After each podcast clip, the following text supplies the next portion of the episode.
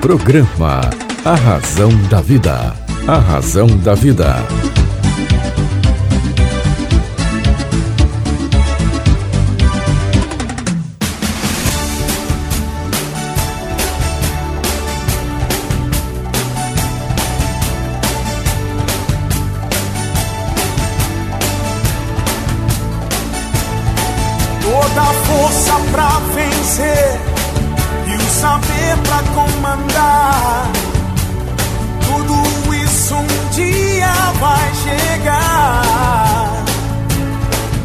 Na jornada que começa, mil perguntas vão surgir. Vai achar suas respostas, vai saber aonde ir. Só você vai encontrar liberdade pra viver. E um dia então será como um grande homem ser. Olá, tudo bem? Fique comigo que eu estarei com você aqui na sua, na minha, na nossa querida Rádio Vibe Mundial. 95,7 Vibe Mundial. Bom, que bom, que bom estarmos juntos novamente. Lembrando, promoção ainda valendo. Você entra no site cesarromão.com.br e faz aquisição do livro A Semente de Deus, o best-seller internacional que já conquistou mais de 50 países e recebe com um autógrafo personalizado aí na sua casa. Olha que promoção fantástica. Entra no site cesarromão.com.br e faça aquisição do best-seller internacional A Semente de Deus e você vai receber com um autógrafo personalizado na sua casa, ó, personalizado. Eu vou assinar o livro para você. Eu vou fazer a dedicatória para você, tá bom? É, um, é uma promoção do livro com, com personalização porque como as palestras estão um pouquinho é, é, sem atividade, então eu agora estou aqui levando o livro até o, o, o, meu querido leitor. Lembrando também que a Semente de Deus é conhecido como o livro das respostas. E não sou eu que digo, são os leitores. Eles, antes de começar a ler o livro, colocam uma pergunta no final do livro. Quando terminam de ler o livro, eles dizem que o livro respondeu aquela pergunta de maneira fantástica.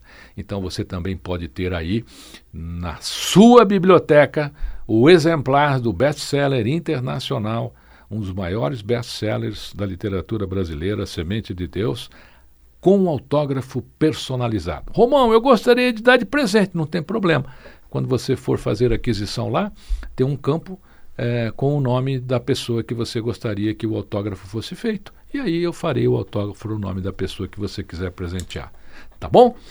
Hoje dia especial aqui, dia especial. É, vou receber um queridíssimo amigo, um amigo maravilhoso, fantástico. Aliás, com muito atraso. Porque ele já era para ter vindo aqui há muito tempo, pelo menos uns dois anos.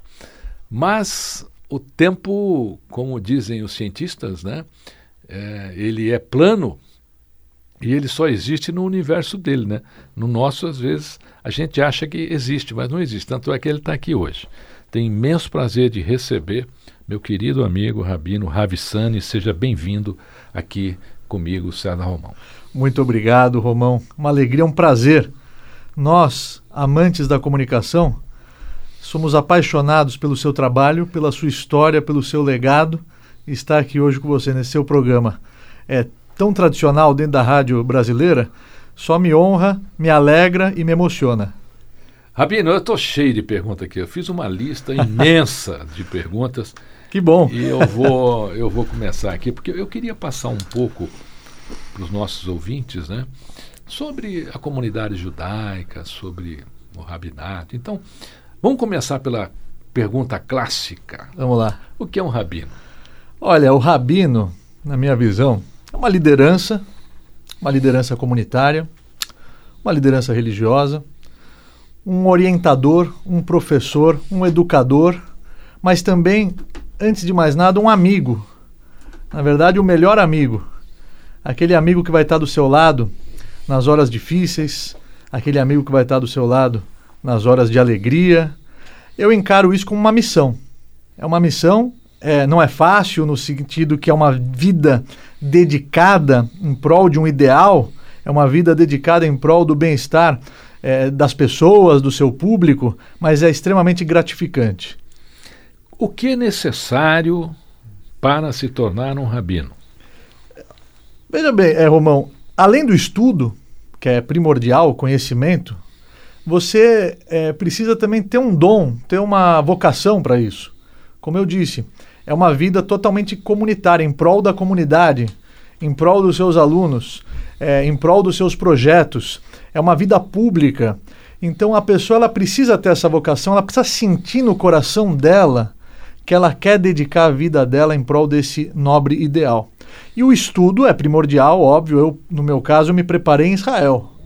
Fui lá na fonte, em Jerusalém, a, a cidade que é a capital do passado, do presente e do futuro do meu povo, o povo de Israel. E lá foi o, o meu preparo. Foi lá que eu enchi meu copo para ele transbordar, digamos assim, encher os outros copos ao redor. E lá eu fui é, é, nomeado, recebi o meu diploma de rabino pelo Instituto Nerle Elef em Jerusalém. Uma grande honra poder é, contar isso aqui na rádio, contar isso para as pessoas que a minha preparação foi na Terra Santa. O que é um, um kibbutz, Rabino Ravsan? Veja, kibbutz é um conceito famoso até, onde logo no início é, da volta, do retorno do povo de Israel para a terra de Israel, ficamos fora de Israel dois mil anos. Em 1948, eu afirmo que foi um milagre, milagrosamente, é, o povo de Israel conseguiu retornar para sua terra, é, a declaração da ONU. Aliás, o Brasil contribuiu muito. Golda Meir parece que teve um papel todos, todos os né? primeiros ministros, e Oswaldo Aranha, no caso brasileiro, ele que deu o voto de Minerva. E daqui a pouco a gente pode falar um pouquinho sobre ele, porque ele salvou minha família também. Mas é, o kibbutz é a, as comunidades que viviam numa fazenda, eles viviam em comunidade, trabalhavam, plantavam, cultivavam a terra, e era como se fosse uma grande família, onde todos os lucros eram divididos igualmente entre as famílias do kibbutz, e hoje acho que esse conceito migrou para o universo corporativo também, porque o que, que é o, o coworking? Também é isso, né? O trabalho em comunidade. Aliás, quem fundou a WeWork é um judeu israelense que morou num kibbutz. Talvez ele se inspirou lá dentro na vida em comunidade e trouxe esse conceito para o mundo corporativo também. Nós temos ali no Brooklyn um colégio que leva o nome do Oswaldo Aranha. Oswaldo Aranha foi um herói porque é, é, eu sou neto de sobreviventes do Holocausto. Então, o meu avô, alemão, nasceu em Leipzig, por parte paterna, eu estou falando. Por parte materna, Romênia e Polônia, mas por parte paterna, eles nasceram em Leipzig, na Alemanha. Já o meu bisavô, ele veio da Áustria para Leipzig. E começaram as perseguições contra os judeus, a quebrarem as lojas dos judeus, começaram uma série de barbaridades. E o meu é, bisavô achava que com eles não iria acontecer nada. Ele falava: Eu sou alemão. Eu sou judeu, mas eu sou alemão também. Eu lutei pela Alemanha na Primeira Guerra Mundial. Só que o meu tio-avô, Shimon, ele falou: Olha, pai, você quer ficar, você fica. Eu tô sentindo que não vai ser bom para nós aqui, eu vou embora. Vou embora. E ele foi a pé, atravessou a fronteira a pé. Imagina o sacrifício. Ele pediu para um amigo levar ele num carrinho de mão, colocaram mercúrio na perna dele para ele fingir que precisava ir para um hospital. Ele, com medo, conta que estava com medo de levar um tiro pelas costas quando ele atravessou a fronteira. Chegou em Paris, ele passou do lado de uma banca de jornais. Quando ele viu lá na banca de jornal umas revistas, ele perguntou para o jornaleiro: Quem é? Quem é essa pessoa que está nessa praia maravilhosa, nessa paisagem maravilhosa? Ele falou o nome do artista. Falou, mas aonde é essa paisagem? Ele falou, é, é o Brasil. Você não conhece as praias do Brasil? Ele falou: é para lá que eu vou. Ele se encantou com a paisagem, chegou no Brasil sozinho, com a roupa do corpo, meu, meu tio-avô, sem falar o idioma, Romão. Ele entrava nas casas de jogo e vendia gravata. Ele falava: sua gravata tá suja, compra essa. Pegava suja, lavava, vendia no dia seguinte. Sobrevivência pura, coragem, força de vontade, até que ele decidiu juntar o dinheiro conseguiu um bom dinheiro, ele precisava trazer o meu bisavô, minha bisavó, meu avô e minhas tias avós. Como é que ele vai fazer isso sem os vistos? Aí ele ficou esperando na sede do palácio do governo. Quando Oswaldo Aranha saiu, ele se agarrou nas pernas do Oswaldo Aranha, chorou, implorou, sem falar o idioma. É a língua do, é o idioma do coração que fala muitas vezes. Oswaldo Aranha falou: o que, que, que, ele quer? O que, que esse rapaz quer? Explicar que é os vistos para trazer a família dele. Então dê os vistos para o rapaz. E deu os vistos, ele, por debaixo dos selos das cartas, trouxe, escondeu os vistos e conseguiu trazer meu bisavô, minha bisavó, meu avô e minhas tias avós. Ou seja, eu devo a minha vida é, a Oswaldo Aranha e também nós devemos o nosso Estado, o Estado de Israel, também pelo voto dele de Minerva, e ao Brasil, que abraçou a minha cultura, abraçou o meu povo, abriu as portas para os nossos imigrantes. É, o, o, Brasil é muito especial, Romão. Sou muito grato ao povo brasileiro. O Brasil tem essa característica. Eu acho que no mundo inteiro não há país que receba tão bem os imigrantes como o Brasil. Não há. Se transformou num país multicultural, é. porque todas as culturas aqui vivem em harmonia. E crescemos juntos. Crescemos juntos. Os italianos, os alemães, os japoneses. Os japoneses. Muito bom, muito bom. Emocionante essa história. Muito bom. O que é a Torá? Torá é a, o documento, é o livro sagrado do povo judeu. A nossa história, os ensinamentos divinos a tradição judaica milenar está contida nos rolos da Torá. São cinco livros da Torá escrita, que é Bereshit, Shmot, Vaikra, Bamidbar, Dvarim, que traduzindo é, é Gênesis, Êxodos, Levítico, Números e Deuteronômio. E você, além da Torá escrita, você tem os profetas, é, as escrituras, depois você vem com, a, com os midrashim, que são explicações orais da Torá escrita, você tem a Mishnah, que também é a Torá oral, que há mais de dois mil anos foi registrada, que são comentários, depois o comentário do comentário, que são as Gemarot, que se compilou o Talmud, que aí desse Talmud, que é toda essa compilação, se extrai ao Código de Leis, o Shulchan Aruch, o Código de Leis do Judaísmo, que foi de acordo com a maioria é, das opiniões rabínicas que se encontram dentro do Talmud. Então a Torá, o símbolo da Torá, é a essência espiritual do povo de Israel, o manual de instruções, digamos assim, do fabricante para uma vida é, significativa, para uma vida de qualidade, para uma vida feliz aqui na Terra. Qual é a idade para que o jovem tenha contato com a Torá? Olha, não tem idade. Desde que a criança começa a balbuciar, o pai já ensina alguns versículos, ele já começa a introduzir, a plantar essa semente dentro do coração do seu filho. Aliás, por isso que a Torá, ela, durante muitos anos, ela foi oral. É, Deus enfatizou que queria que essas explicações fossem transmitidas oralmente, justamente para criar o vínculo pai e filho, mestre e discípulo. Até que chegou um momento que grandes lideranças rabínicas da época falaram: se nós não registrarmos, isso vai se perder registraram o mínimo possível, por isso o grande número de explicações e comentários é, por detrás das linhas fascinantes. Quanto, Eu me apaixonei por ela. Quantos anos de existência da Torá? 3.300 anos. Aliás, agora a gente vai comemorar uma festa que é a outorga da Torá, dos Dez Mandamentos no deserto. O povo de Israel sai do Egito milagrosamente, fenômenos, dez pragas, o mar se abre, quer dizer, Deus se revela de uma forma única na história da humanidade. E o propósito dessa saída milagrosa do Egito, lá nasce o povo de Israel. 49 dias depois, recebemos a Torá, os Dez Mandamentos, no Monte Sinai, no deserto. Então é uma tradição de mais de 3.300 anos, Romão. É milenar. Existe aí um, uma, uma questão, né, que às vezes eu até ouço, vejo comentários, né, mas, pô, mas por que, que o povo hebreu foi parar no Egito. então, essa é uma história que me fascina bastante também, muito bonita.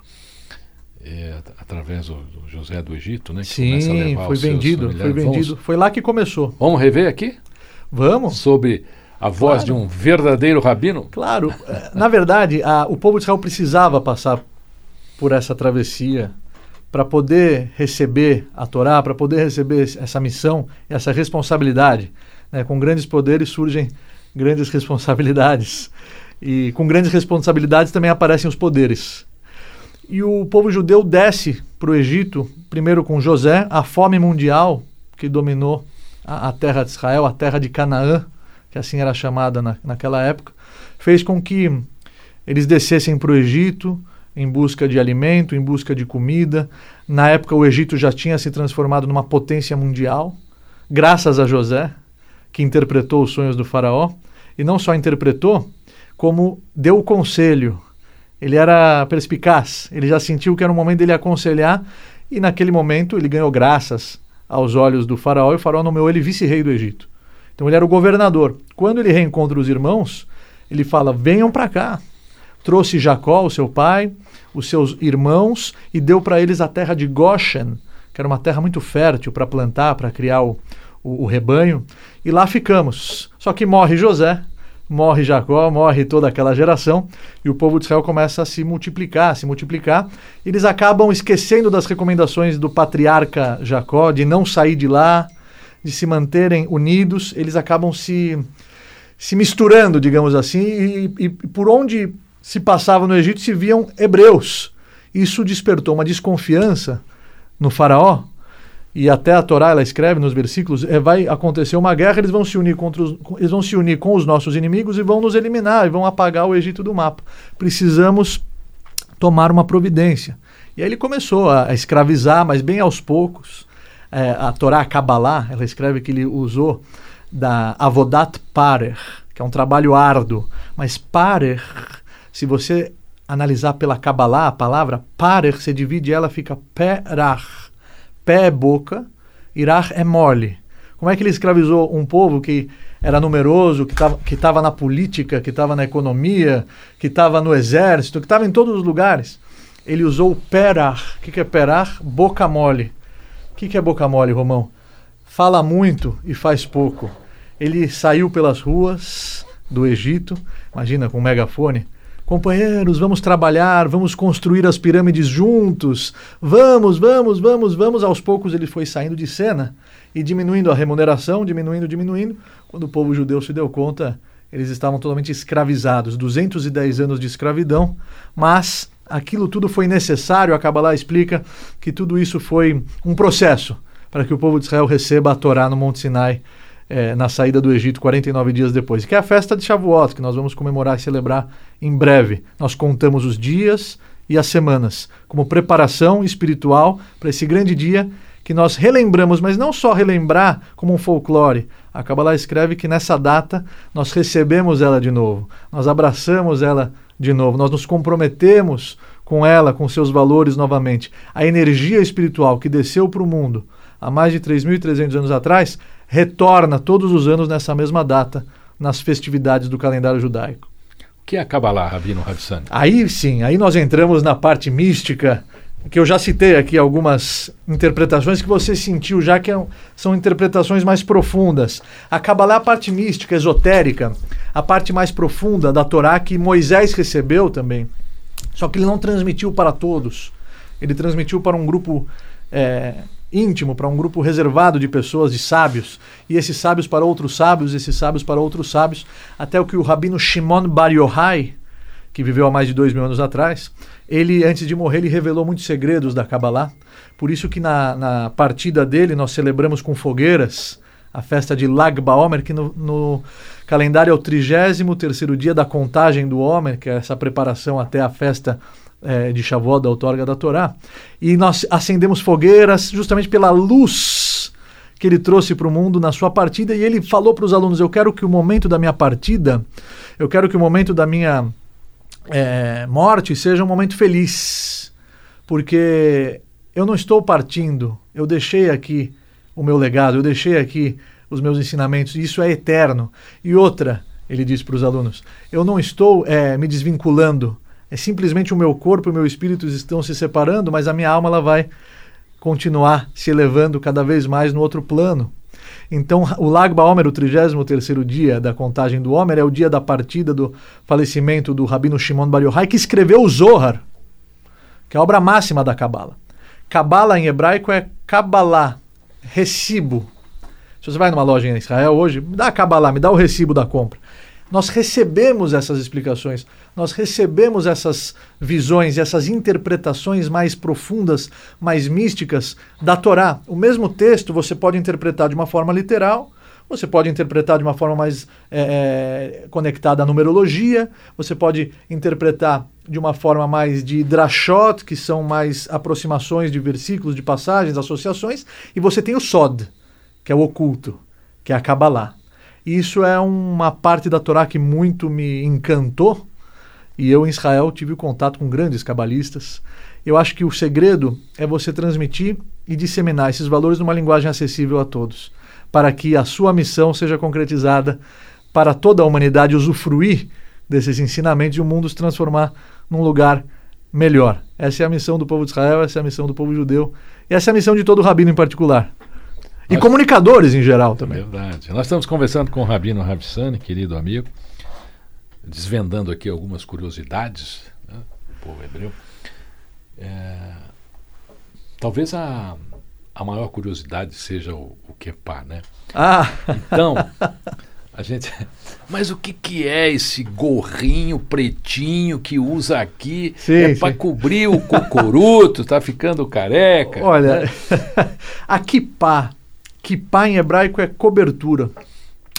Antes de mais nada, todo judeu tem que saber que existe algo acima do seu cérebro, uma força maior.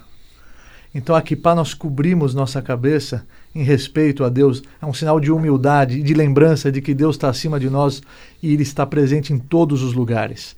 Então, é uma simbologia, não é um preceito, por exemplo, é, jejuar no dia do perdão, jejuar em Yom Kippur, é um preceito que está escrito na Torá. É um o sábado. O sábado, né? guardar o sábado é um preceito bíblico, está explicitamente escrito na Torá. Aqui para uma tradição, uma tradição que hoje praticamente já se incorporou dentro de cada judeu e judeu que não é um preceito, mas é uma tradição que um costume que pegou, que se transformou num, num no dia a dia, né? Eu quando saio, quando ela não está na minha cabeça, eu me sinto pelado, eu me sinto nu. Você está conversando aqui, estamos juntos aqui com o Rabino Ravissani. Eu quero lhe dizer que foi um prazer imenso. Eu tenho mais 240 perguntas aqui. Ah, a gente pode voltar mas outras ocasiões. Eu vou lhe convidar para que volte ao nosso programa e a gente vai falar sobre outros temas também.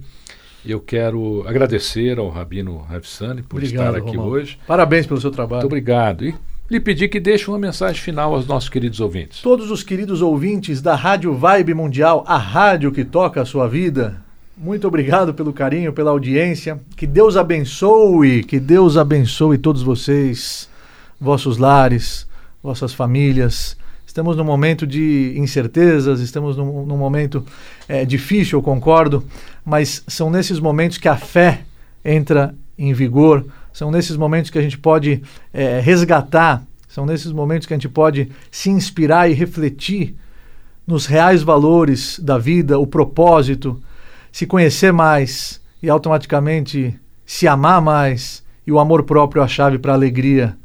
Não a alegria que vai e, e vem, a, a felicidade, a felicidade incondicional, que não depende de nada e de ninguém. Você consigo mesmo, você se ama e você vai ser feliz e vai ter vontade de viver e de aproveitar a sua vida ao máximo e chegar no final dela, olhar para trás e se sentir orgulhoso, orgulhosa de que você vai poder falar com a boca cheia: Eu vim, vivi e venci. Que Deus abençoe toda a sua audiência. Muito obrigado. Até a próxima. Você acabou de ouvir aqui uma linda entrevista com o Rabino Ravissani. Ele vai voltar. Eu vou achar um lugar na agenda dele para ele voltar. Ele tem livro, ele faz palestras. A gente vai, a gente vai falar sobre isso daí num próximo programa. Tá bom? Lembrando da promoção, você entra no site cesarromão.com.br faz aquisição do livro A Semente de Deus e recebe o livro autografado, com autógrafo personalizado, aí, na sua casa, ok? Tá esperando o quê? Para ter um best-seller na sua biblioteca. Fique comigo, que eu estarei com você, aqui na sua, na minha, na nossa querida Rádio Vibe Mundial.